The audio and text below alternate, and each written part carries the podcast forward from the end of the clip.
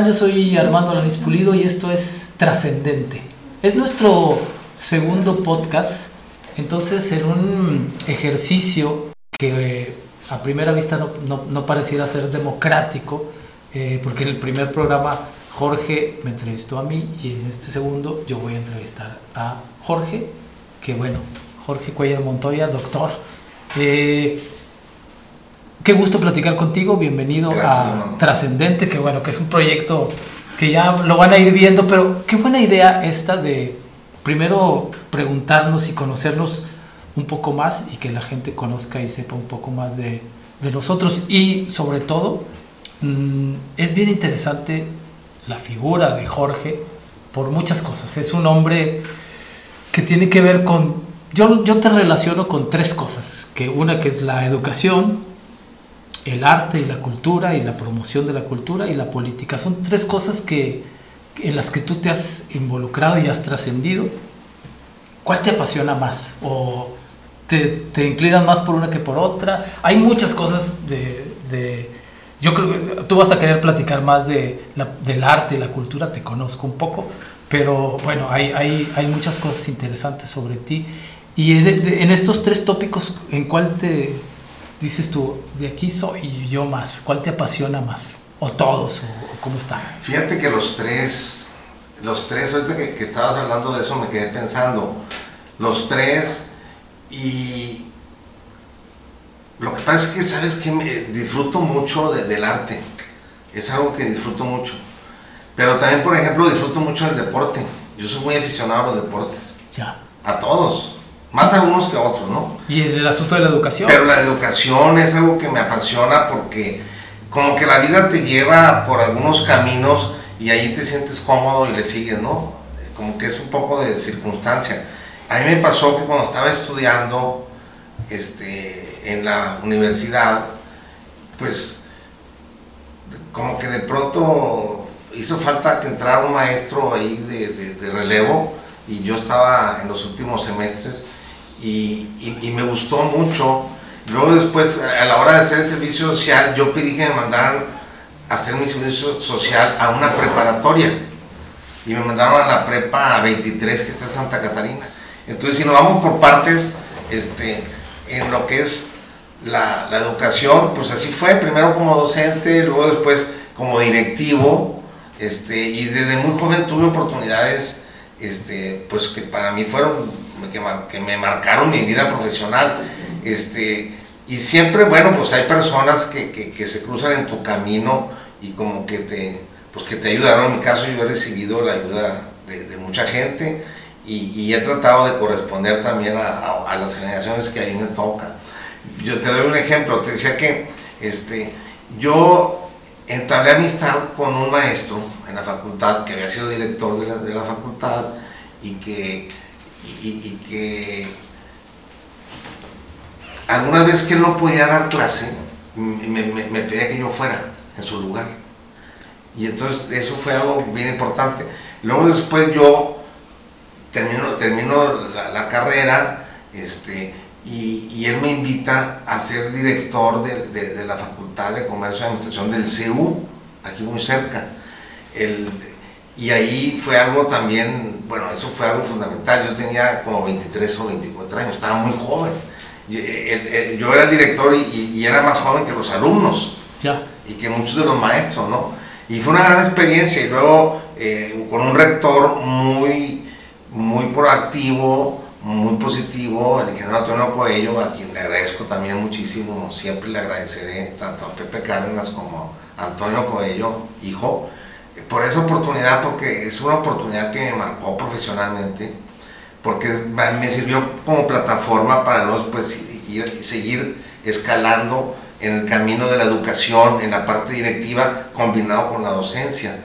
Porque luego después yo tuve el, el gusto de de conocer al ingeniero Gregorio Farías, un personaje que yo quiero y estimo, estimo y quiero mucho y agradecer siempre, porque siendo yo director de, la facultad en el CEU que te platico, eh, me di a la tarea de, crear el colegio de licenciados en administración del Estado de Nuevo León. ¿Tú qué estudiaste administración? Administración. Y este, ya existía como asociación, pero no como colegio. Entonces a mí me tocó ser el fundador de, de, del colegio. Y eso me permitió este, conocer al ingeniero Farías, que fue rector de la universidad, y luego, más adelante, él me invita a ser director de planeación universitaria. Yo todavía estaba muy joven y era una posición muy importante, muy relevante, porque además habían estado como, como antecesores este, gente muy connotada en, en, el, en el, ámbito universitario. El, el, habían tenido dos directores antes, ambos, uno de ellos fue rector, el otro fue eh, director de la Facultad de Economía dos veces, y, te digo, una cosa así va llevando, va, va llevando a otra. Luego después, este, eh, el ingeniero Farías este, me recomienda con, con Leopoldo Espinosa Benavides, amigo de él, porque Pablo Espinosa le, le, pidió a Gregorio Farías que le recomendara a alguien para que le ayudara a hacer una universidad. Y esa universidad es la Metropolitana de Monterrey. Entonces a mí me tocó ser el rector fundador, el que organizó los trabajos para la fundación de la, de la Universidad Metropolitana de Monterrey. Y yo tenía como 30 años. Pues estaba muy chavo, la verdad, ahora que lo pienso, dije, ah, chihuahua, ¿cómo confiaron en mí? ¿No? Pero, Pero qué bueno que lo hicieron. Entonces, siempre ligado a eso, y, y, bueno, más adelante tuve la oportunidad de crear la Universidad José Martí Latinoamérica ya como, como fundador y como, y como socio, ¿no? Pero también en lo político tú te relacionaste con la educación. Sí, lo que pasa Tuviste es puestos importantes, lo, sí, los has claro, tenido y claro, siempre has claro. colaborado ahí en las políticas sí, educativas. Fíjate que sí, porque a mí siempre me, me, me gustó la política desde muy joven, desde, desde, pues desde niño yo creo. O sea, yo era de los que andaba en la sociedad de alumnos y este, en, en, en todas las etapas y en, y, y en, la primaria estaba también, aunque no hay sociedad de alumnos, pero sí hay grupos que, que, que trabajan por los demás, entonces como que es una, es, es una vocación que ya traes. O, ¿Fuiste subsecretario de Educación? Sí, fui subsecretario de Educación del Estado de Nuevo León en tiempo del gobernador José Natividad González Paras un personaje muy relevante para mí, en mi formación y en mi desarrollo académico y político. Yo, yo, yo con él, el, el, el, gobernador González Parás, este, me dio clases en la maestría. Ya. Este, pero me dio clases porque pues me, él estaba entre los maestros, pues yo lo escogí porque era, era un personaje este, ya relevante desde, desde hace muchos años, desde que él era muy joven y bueno, este, yo era de esos alumnos que se quedan al final de la clase y se va con él acompañándolo hasta su carro para aprovecharlo más tiempo y platicar. Claro. Y, así establezco una, una amistad con él y, y, con el paso del tiempo él se convierte en el asesor de mi tesis y luego es el presidente de, de, del tribunal de, de, la defensa de grado de maestría y él preside ese y, y, y, cuando él, cuando es mi asesor de la tesis, yo hago una, en mi tesis de mi maestría es un estudio sobre la sociedad civil en Nuevo León. Es el primer estudio que se hace sobre el tema, porque no se hablaba mucho de eso. Pero yo la primera vez que escuché hablar de la sociedad civil fue con el maestro Nati, justamente. Entonces, bueno, yo, yo lo escogí como mi asesor y él muy generosamente lo aceptó porque él era, él era diputado federal y yo había participado en su campaña, porque casualmente él es candidato a diputado federal en el distrito donde, yo vivo, en el primer distrito federal. Un distrito difícil porque siempre ganaba el PAN, pero esa vez eh, él hizo una gran campaña y ganó él.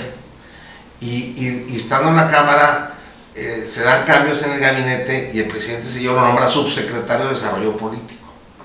Y, y él seguía siendo mi asesor, entonces yo, yo iba a gobernación y estaba en la antesala y me tocaba ver pasar a Porfirio Muñoz Ledo, a, a, a Alberto Castillo, wow. a Castillo Peraza, o sea, personajes muy, muy relevantes de la política nacional, de diferentes partidos. Y históricamente además. Históricamente además, Cuauhtémoc Cárdenas, etcétera, ¿no? Porque me tocaba ahí porque pues, yo estaba por ahí este, esperando al subsecretario que, que, que, de repente venía conmigo y me revisaba cosas y me encargaba más. y, y, él los iba a tener una junta y luego regresaba. E, esa parte fue, fue, muy interesante. Y entonces después, siguiendo, en, luego después él es gobernador. Te invita a colaborar. Sí, bueno, sí, sí, eh, yo lo acompaño en su campaña y me encargo de la parte ciudadana de la campaña. Justamente porque él me vinculaba mucho con mi tesis que había hecho de maestría de los vínculos con la sociedad civil. Entonces, eh, conocía a los grupos de la sociedad civil de ese tiempo, a los dirigentes de los organismos este, de, de, ecologistas, de beneficencia, de, diferentes áreas, ¿no? Oye, y que, eran más largas las campañas antes, pero, que, pero eran más bonitas. Sí, claro. había, era otro, eran otros tiempos. Era más, había más efervescencia y más participación, ¿no? Sí, ¿verdad? La política también se transforma, ¿no? Sí, Entonces, ese fue tu... Pero, pero, fíjate que antes, yo antes ya había, ya había estado en, educación en un cargo también. Este, en, el gobernador era Rizo, Sócrates Rizo, el secretario de Educación era Dilberto Cervantes, y el subsecretario era Spencer Martínez, que habíamos coincidido cuando yo estaba en planeación de la universidad. Entonces él me invita a ser director de planeación, programación y presupuesto de, de la Secretaría. Y luego después, pues voy, ocupo otros cargos en la administración pública y luego ya viene la, la gubernatura de, de, de, Natividad. de Natividad González Parás y este y de manera simultánea, mira, yo siempre he dado clases, ya no, este, digo, frente a grupo, o tenía algún encargo administrativo dentro de, dentro de la universidad o, dentro, o, como asesor en una universidad privada. Siempre he estado muy vinculado, pero aparte siempre he tenido, o la mayor parte del tiempo, algún cargo en la administración pública que me gusta muchísimo. De hecho, mi maestría es en administración pública, con la acentuación en ciencia política. ¿Y tu doctorado? En educación. Bueno, es en filosofía, ¿no? este, PhD, lo que equivale a eso, en filosofía, pero enfocado en la educación. Oye, pero lo, más increíble de todo es, todo esto que estás hablando de tu carrera que tiene que ver con la educación y con la política que están relacionadas. Muy relacionadas. Pero al, mientras hacías todo eso, también estabas haciendo otra cosa que, que, que, que, es, que me parece muy interesante, que era promover la cultura y el arte. Creaste uno de los espacios icónicos, este, la casa de Pancho Villa. platícanos cómo, surgió. Y, eso todo lo hacías mientras hacías todo lo que me estás diciendo. Como que siempre he tenido tres turnos. Sí, sí.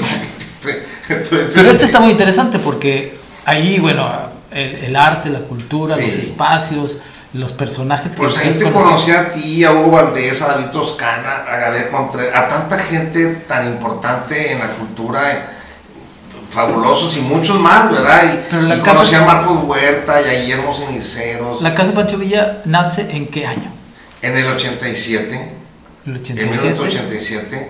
Sí, fíjate que, que, eso nace. Ah, es que, pues mientras estaba en la, en la academia, que siempre me ha gustado y sigo estando Eres un eh, hombre, de, un emprendedor, ¿no? Sí, siempre, siempre me ha gustado emprender desde muy joven y, y, siempre estoy inventando algo. A veces se puede realizar, a veces no, pero tengo las ideas y a veces no se pueden concretar. Pero, pero, pero, pero fíjate, eh, siempre he tenido un cargo en la misión pública, o sea, casi, casi siempre, y además una actividad este, empresarial. que tiene que ver siempre con la cultura y con la educación. Sí, siempre, siempre ha estado ligado a eso. Entonces, fíjate, lo de la casa de Pancho Villa fue bien padre, porque pues yo quería este, emprender un negocio y, como te comentaba, a mí me gusta, yo disfruto mucho el arte en todas sus manifestaciones.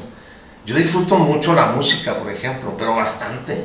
O sea, para mí es imprescindible. Pero me gusta mucho la literatura los diferentes géneros. Me gusta, además me gusta mucho la novela, me gusta el cuento, me gusta la poesía. Ahí, ahí además de, era una especie de... Un centro cultural. Cultural porque no, era, no, no terminaba siendo un bar, no terminaba siendo un lugar de conciertos, había de todos los eventos, había teatro, había literatura, había Pintura, danza, o sea, siempre estaba... Teatro, era, como una galería, ¿no? Como un, galería también.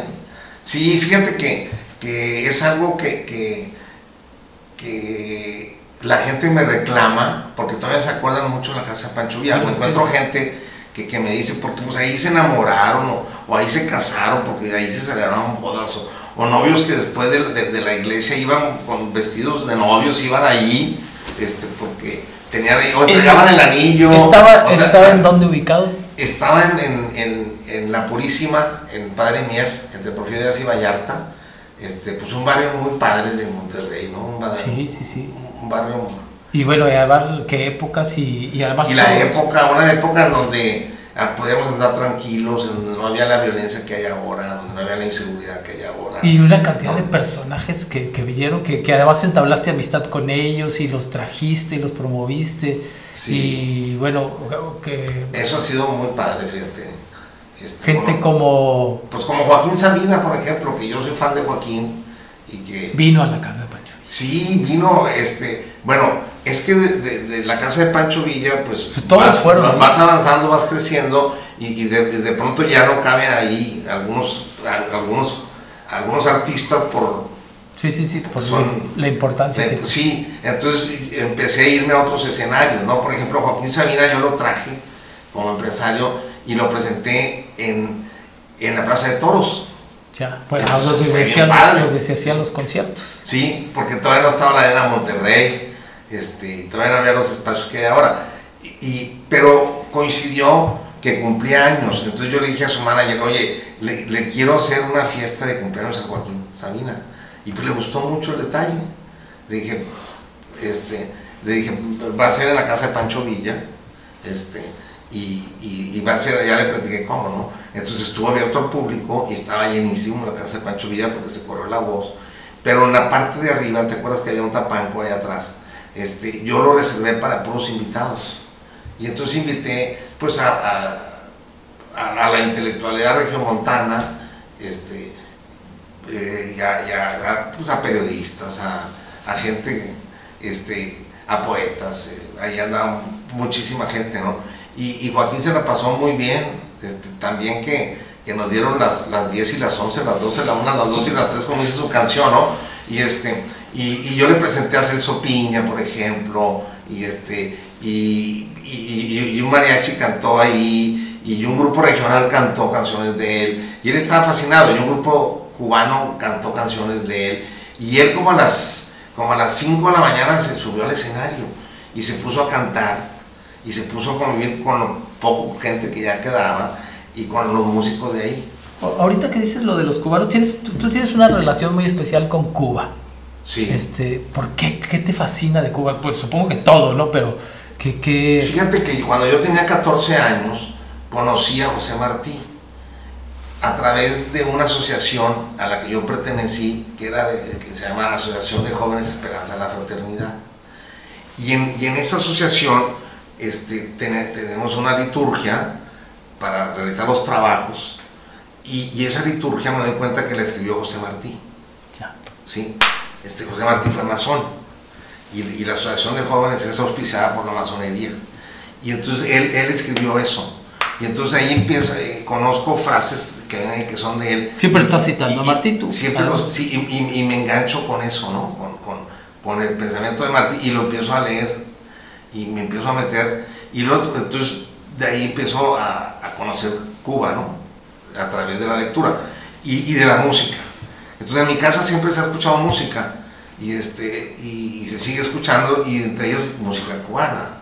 Entonces me empiezo a, conocer, a ver que era música cubana, me empiezo a interesar, luego, luego después conozco la trova y empiezo a admirar a Silvio Rodríguez y quedo fascinado con Silvio Rodríguez hasta la fecha, y con Pablo Milanés, y luego con Vicente Feliu, y luego con Nicola, y luego con Amaury Pérez, y luego con toda esa generación y las siguientes de, trovadores cubanos. Que, que, empezaste a traer a gente. Y, que y, entonces yo cuando, cuando, cuando yo hago la casa de Pancho Villa, pues haz de cuenta que fue para mí darme un gusto, que además fue muy buen negocio, porque fue muy exitoso. Desde, en todos los sentidos, además. Sí, en todos los sentidos. Entonces, pues yo gracias a eso, este, la, casa de mi familia salió de, salió de ahí. Sí, pero era, era mucho trabajo y mucha pasión y mucho... Tenías que estar apasionado, que ya lo estabas, pero también había Yo estaba apasionadísimo, me encantaba ir, para mí era una fiesta todos los días y lo disfrutaba mucho y, tenía un equipo de colaboradores muy bueno. La verdad es que yo no me metía tanto, pero tenía gente muy eficiente y yo confiaba plenamente en ellos. Entonces, este, me daba tiempo de disfrutar y lo disfruté mucho. Y te digo que a veces que me sentí un poco culpable porque, porque luego después yo lo traspaso y, la gente que lo toma, pues le cambia un poco el concepto y dura unos años más y no ya cierra, ¿no? Entonces cuando ya cerró, desde que yo lo dejé, me empecé a encontrar gente y todavía me encuentro, a pesar de que ya pasó bastante tiempo, y me, y me dicen que por qué cerré, que por qué vendí, que por... Y pues, tengo ganas de abrir otra vez, pero no, pero no, no, la casa de Pancho Villa, sino la casa de piedra. Este, y, y, y, o sea, tener un centro cultural, tener un espacio para difundir las artes. Ojalá, porque tú, si alguien le sabe a esto, pues eres tú. Fíjate que, yo creo que sí lo voy a hacer ahora, ya que estoy más viejo. Este, y como tengo todavía muchas ganas de trabajar y tengo mucha energía. Date ese gusto y danos ese gusto. Sí, fíjate que sí, que sí lo voy a hacer. Lo he platicado con algunos amigos. Y este, ya nada más que pase la pandemia, este, y sí, porque la verdad es que me, me voy a sentir ya más tranquilo, porque sí me he llegado a sentir culpable, porque sin querer pues, para mí se había cumplido un ciclo y una etapa y, empezaba el gobierno del maestro Nati y yo quería estar en su gabinete. Y para estarlo, yo necesitaba yo quitarme de, otros compromisos y estar así de tiempo completo, porque era un gobierno con muchas expectativas, era, era, era un gobierno, este, seis años antes él había competido y habíamos quedado muy cerquita de ganar, pero luego después volvimos a los seis años y se ganó de manera contundente con gran expectativa y creo que fue un gobierno muy exitoso con muchos logros en, en, en cualquier tema, te puedo decir, pero mucho también en la cultura. Tú te acordarás del Fórum Universidad de las Culturas, este, y, y, de toda, y de todo el cambio que tuvo Monterrey eh, a, partir de, de, de, ese gobierno y de las ideas de él y de, y de, la obra que hizo, ¿no? Los tres museos, bueno, ya, ya estaba el de historia, sí, sí, sí. que lo habían hecho en tiempos de gobernador Rizzo, buen gobernador también, por supuesto, pero el del noreste y el, del palacio y, los museos en, los municipios, se hizo una red de, museos interesantísima. y el, colegio civil, el Museo del Colegio Civil que es una maravilla, la Pinacoteca y luego la ampliación del Parque Fundidora, o sea, el Parque Fundidora 2, donde, donde se hizo la nave Lewis, donde se hizo, este, donde está la, la, la, la fonoteca y una serie de... El, el, el Museo del, del Acero. Sí, ¿sí? cierto. O sea, todas esas obras son de ahí. Entonces, a partir de ahí, este, ah, yo creo que hay un parteaguas sí, en la ciudad de Monterrey por la infraestructura que quedó, porque si ustedes, si, si, si tú te acuerdas, antes Monterrey no tenía atractivos turísticos de fin de semana, era una ciudad de, de turismo empresarial, financiero, empresarial. Pero a partir del gobierno del maestro Nati, este, Monterrey empezó por la Arena Monterrey, y el otro, el otro, el otro, y se impulsó mucho el turismo y, se, hizo un, lugar turístico, Monterrey, de fin de semana. Entonces ya viene mucha gente del Valle de Texas, de Tamaulipas, de Coahuila, de estas partes. Vienen a Monterrey, antes no venían porque no había nada. Pero ahora el Festival Santa Lucía y pues toda esa serie de de, acciones que, que, han hecho que Monterrey sea una ciudad de conciertos, que pues, nos llegan los conciertos de todas partes, ¿no? Porque hay un gran público, porque ya se hizo, y, y, y, repito, se hizo un centro y un mercado, de acción regional, un mercado regional, porque vienen de, el Paseo Santa Lucía, ¿verdad? Que... Oye, y regresando otra vez a lo de Pacho Villa, hubo, ¿cuáles fueron así como los momentos icónicos? Porque además, ahorita estabas hablando de Joaquín Sabina, pero este, trajiste a muchos personajes y entablaste amistad con, con, muchos, Eugenia León, por ejemplo, ¿no? Que, eran, eh, ya eran conocida como era Eugenia en ese entonces o, todavía no? Fíjate que muy poco. Eugenia. había ganado el OTI? Eugenia ganó el OTI en el 86. Ya. El bueno, el temblor, ¿cuándo fue el temblor? 85, ¿no? 85. El temblor del 85 en la Ciudad de México. Eugenia ganó un día después del temblor en Sevilla, España, el, el, lote internacional. El fandango aquí se Con el fandango aquí de Marcelo Alejandro. Entonces yo estaba viéndolo en la televisión y, y, este, y yo me quedé este, maravillado con Eugenia León, con su voz, con su presencia, con todo. Y dijiste, la voy a traer. Todavía no tenía Pancho Villa, pero pero me me, me, quedé fascinado y entonces después cuando puse la casa de Pancho Villa me doy cuenta que está anunciada que, que viene Eugenia León a Luis Elizondo. Entonces yo, que, que, siempre he sido muy atrevido, este, busco al empresario y doy con él y le digo, oye, yo tengo un lugar que lo acabo de abrir y se trata de este lugar y difunde la música y esto y esto y esto. Y, y se canta mucho lo de Eugenia León. Porque Eugenia apenas tenía poquito, ¿no? Sí, sí estaba. Se canta mucho, este, te quiero invitar a que vayan a cenar después del concierto. Y, y, bueno, yo voy al concierto, por supuesto, un concierto maravilloso, como todos los de Eugenia. Y, este, y, y se corrió la voz, eh, obviamente, mañosamente, y yo empecé a correr la voz de que, de que la invitada era Eugenia. Entonces estaba llenísimo el Pancho Villa. Como quiera se llenaba, ¿eh? era, era, muy, tú te acuerdas que era muy, muy exitoso. Entonces se termina el concierto y llega en un autobús con todos sus músicos y con toda la producción. Y entonces me dice el empresario, y el manager, me dice, oye, el manager no quiere que Eugenia baje, es muy peligroso, pues está muy lleno el lugar, pensábamos que era algo tranquilo, este, no nos dijiste que era así. Y entonces dije yo, chihuahua, le dije, pues, no pone a hablar, le dije, ¿qué, ¿qué, puedo hacer? Pues se llenó, está llenísimo, sí, estaba llenísimo.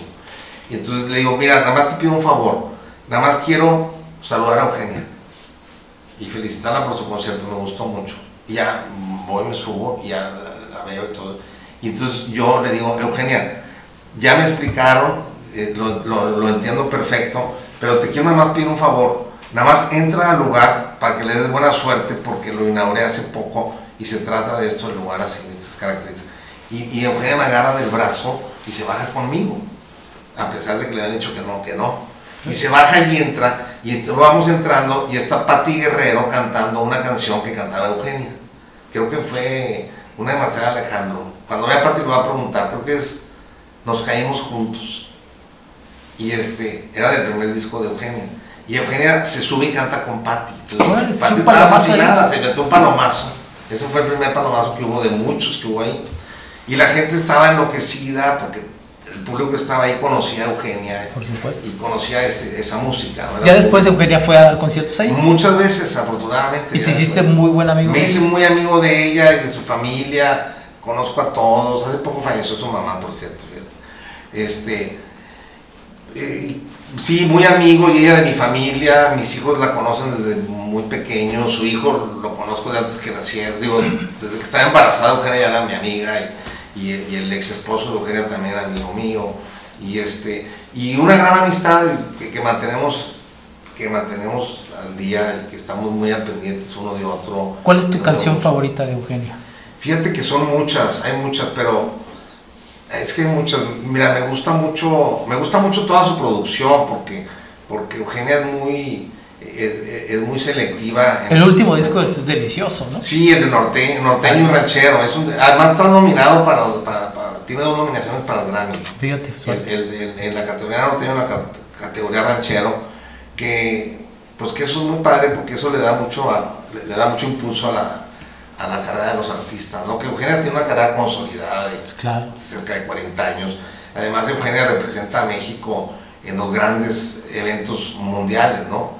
Es la única que ha estado en cuatro, en cuatro este, expo mundiales, en, Sevilla, en Lisboa, en Hannover y en, y en Japón, en una ciudad japonesa. Y ha estado en las cumbres iberoamericanas, en el Foro de las Culturas de Barcelona, en el, en el, en el Foro de Culturas de Monterrey también, por supuesto. Y, pero canciones, mira, me gusta mucho Tierra Luna, que la letra es de, de, de Benedetti, o fragmentos de Benedetti, y este y me gusta mucho Los pájaros perdidos, un tango. Este, no, pues me gustan muchísimas canciones de Eugenia. La verdad es que yo, yo, yo la admiro mucho. ¿Qué, ¿Qué, otros personajes y grupos o artistas vinieron a, a, la, a la, casa de Bueno, mira, Pablo Milanés muchas veces. Pablo Milanés cantó ahí inclusive, pero aparte iba sus músicos cada vez que venía a dar un concierto. Porque yo lo presenté a, también a Pablo en la Plaza de Toros, también lo presenté en el, en el, en el, en el, en el Teatro de la Ciudad, en el Luis Elizondo, este, Oscar Chávez, inolvidable Oscar Chávez. Oscar, no, no, que, Oscar que- Chávez. que, por cierto, este, el, el, el altar de muertos de este año de la Universidad José Martí es dedicado a Oscar Oscar Chávez. Chávez. Ahí con la, con la producción y colaboración de nuestro amigo Antonio Cortés Camarillo. Este, y pues mira, vino este, Ismael Serrano, la primera vez que, que- que vino a México, vino ahí. Pedro Guerra, la primera vez que, que vino a América, al continente americano, fue ahí, en Pancho Villa.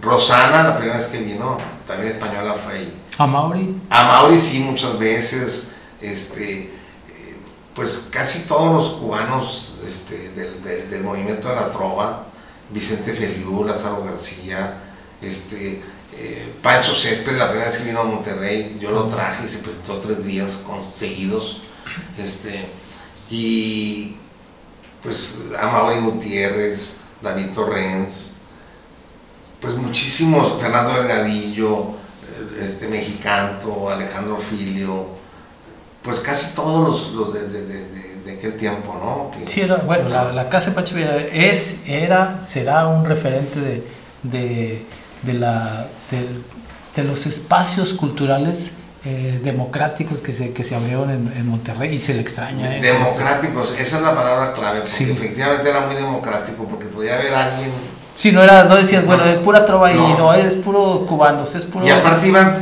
iban personas de todos los estratos sociales, sí. desde, desde un estudiante este, que pues sobrevive nada más, ¿no? que no tiene, no tiene tanto, pero, pero le gustaba, ¿no? y a un empresario, este, que me diga, ¿no? O sea, pero fíjate, de, de- momentos padres ahorita decías, mira, yo disfruté mucho a, a- a don Lalo González el Pipor que, que, que, que, que era asiduo, que, mira, por ejemplo, yo me tocó que se conocieran Eugenia y don, don Lalo, eh, que se conocieran ahí.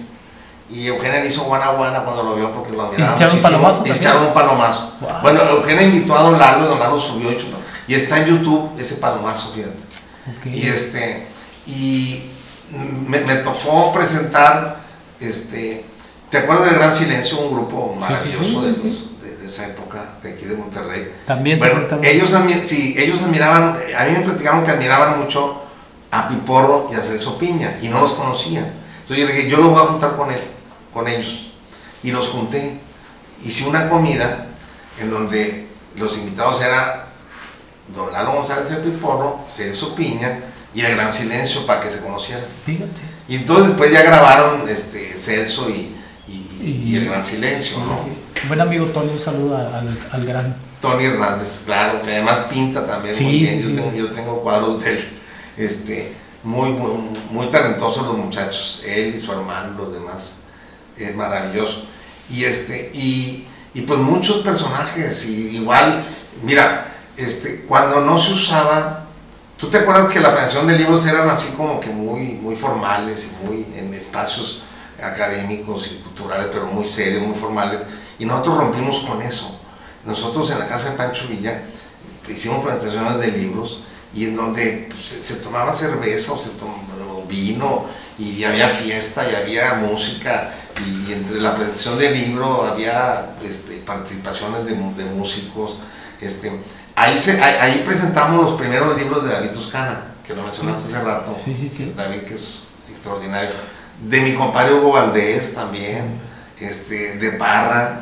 Este, Sí, los, los grandes narradores de, de, De- Monterrey. León. Que además siempre hablando de Monterrey, o sea, Sí. me- haciéndolo personaje literario, ¿no? Eso me gusta mucho de ellos. Sí, fíjate que este eh, y, y- y fí- y fíjate que hicimos un evento que, que- que fue muy trascendente porque pues fue así motivo de, de- de- de- de notas mm, internacionales que fue un, un baile de ficheras para recaudar fondos para los niños de Chiapas. Una organización que tiene este, Ofelia Medina, la actriz Ofelia Medina. Ya, ya. Y entonces ella organizó en diferentes ciudades. en la Y Ciudad era de que bailabas con- bailabas y pagabas. Con el. Sí, entonces estaba Edith González, que en paz descanse. Una mujer hermosísima, más en persona que en la televisión, porque a mí me sorprendió. Yo la vi en la televisión, pero cuando la vi en persona. Estaba muy impresionante, guapa, muy, bonita. muy bella. Muy sencilla, muy comprometida con, lo que estaban haciendo, ¿no? De apoyar a los niños de, de, Chiapas. Este, y también, este, eh, pues eran varias actrices, varios actores, y, fíjate que para que no digan que los regios somos codos, juntamos más dinero que, que lo que se juntó en las demás ciudades. O sea, lo que juntamos ahí este, fue superior a lo que me han juntado en la Ciudad de México, que, que, que es tan grande, y estoy hablando de, de números absolutos, no relativos. ¿eh? Más que en Guadalajara, más que en Puebla, más que en León, más que en otras ciudades. En Monterrey juntamos más dinero. Porque la gente, pues la gente es muy participativa y muy, muy solidaria aquí en, aquí en Monterrey. Extrañas, por, por supuesto, todo, todo esa, toda esa efervescencia. Era, era, una efervescencia que, que en parte tú, tú creaste, ¿no? Por, por, porque era el espacio y luego de ahí surgieron muchos espacios después. Unos duraron, otros duran, este pero, pero era, era una época en que se tenía que hacer, además, creo yo, ¿no? O sea, tú... tú sí, como que fue el momento, ¿no? El momento, pero, pero innovaste muchas cosas de la promoción cultural y de la... Sí, fíjate que sí. Y, y, y, sobre todo te digo porque yo disfruto mucho de eso. O sea, yo, a mí me gusta mucho el, arte, lo, lo, disfruto. Tengo afortunadamente esa, esa, pues yo creo que ese privilegio sí. puedes disfrutarlo, ¿no? Sí, pero hay, hay que disfrutar las cosas. Sí. Oye, eh, para retomar el asunto de la educación, la universidad que tú fundaste se llama José, José Martí. Martí, José Martí de Latinoamérica. Así es. es eh, eh, ¿Cuánto tiene que fundaste esa universidad? Tiene 15 años, fíjate. Y, ah, y te decía hace rato de, de, de, de, lo de Cuba y de Martí. Bueno, yo, yo tuve la oportunidad de estudiar un doctorado en la Universidad de La Habana y, este, y me enfoqué mucho al, al, a José Martí, aproveché, ¿no? Y entonces, si, si ya yo lo seguía, este, pues mm, me pude meter más y, de ahí, por eso el nombre, que además es un nombre que respeto mucho, para mí eh, es algo este, muy importante. Que además tienes un cuadro académico este, de cubanos por, la mayoría. por cubanos, ¿no? que son excelentes. La mayoría son excelentes maestros, con una experiencia internacional y ese es el éxito de la universidad. La verdad, son los maestros. Tengo maestros buenos y mexicanos también muy buenos. O sea, y, un, colombiano, y hemos tenido otras partes, y estudiantes también de otros países, sobre todo de, de, Sudamérica. Pero fíjate que yo eh, tuve, la, tuve, la, tuve una gran oportunidad, de muchos que he tenido, que tengo que agradecer siempre. Yo conocí a un personaje muy importante de la cultura cubana y de la educación el doctor Armando Jardávalos. El doctor Armando Jardávalos, yo lo conocí eh, cuando, cuando estuve estudiando y eh, establecí una amistad con él entrañable hasta que él falleció. Este, yo lo mantengo muy vivo. Eh, tú eres muy amiguero, tienes muy amigos y aparte tienes amigos. Sí, sí, este, sí, la verdad es que sí. Excelentes, ¿no? Pues tú. no, bueno. y, tienes amigos trascendentes. Brillantes, inteligentes como tú que admiro, que, que admiro mucho. Este, pero fíjate, el doctor Armando Hart fue ministro de Educación al triunfo de la Revolución Cubana. Tenía 28 años de edad. E, e, e, es uno de los intelectuales más brillantes de los últimos 50 años de Cuba. Este, como ministro de Educación, creó el programa de alfabetización más exitoso de América Latina. En un año alfabetizó a Cuba. Y este programa lo, han replicado en varios países, entre ellos en México. Que nunca ha tenido problemas Cuba con eso, ¿verdad? No, todo lo contrario, es lo que, lo, que pueden presumir con, mucho, con mucha solvencia. Ahora en estas épocas con, con, el asunto de la medicina también les ha ido muy bien, o sea, han ayudado muchísimo al mundo. Sí, sí, sí, totalmente, con un ejército de médicos que mandaron a varios países y que incluyendo México. incluyendo México. Y luego Armando Hart fue ministro de Cultura. Entonces, para mí es un personaje así inolvidable. Este, tengo amistad con su viuda, este, con, con, la gente cercana a él, y él me invitó y me hizo participar en, en algo bien importante para mí, muy trascendente, que es el proyecto de solidaridad José Martí de la UNESCO. Y, pero en otro día te platico porque me que ya me tardé mucho. Es que ya hablé mucho, Armando. Ya, ya, ya, para terminar, este, ¿cuál es tu deseo? Yo, me voy a copiar un poco de lo que tú me preguntaste en el, en el podcast 1 este, ¿Qué desea Jorge Cuellar Montoya ya para despedirnos? ¿Qué, qué... Lo que más deseo, lo que más deseo, coincido contigo, es que encuentren la vacuna contra el COVID y que encuentren la cura. Eso es lo que más deseo en este momento, en, en lo general. En lo particular, deseo que mi familia esté muy bien siempre Sí, y que mis hijos sean felices y, y- y mi familia y mis amigos sean felices. Gracias por escucharnos y vernos en este podcast que se llama Trascendente. Se trata de eso, de platicar con gente que ha trascendido, que trascendió, que trascenderá y que influirá en nuestras vidas. Aquí vamos a estar cada ocho días, Jorge, Así es, cada ocho días. y con sorpresas, ¿no? Porque Sí. hay- hay los invitados que ya me medio platicaste va a estar muy interesante, así que no se lo pierdan. Esto es Trascendente.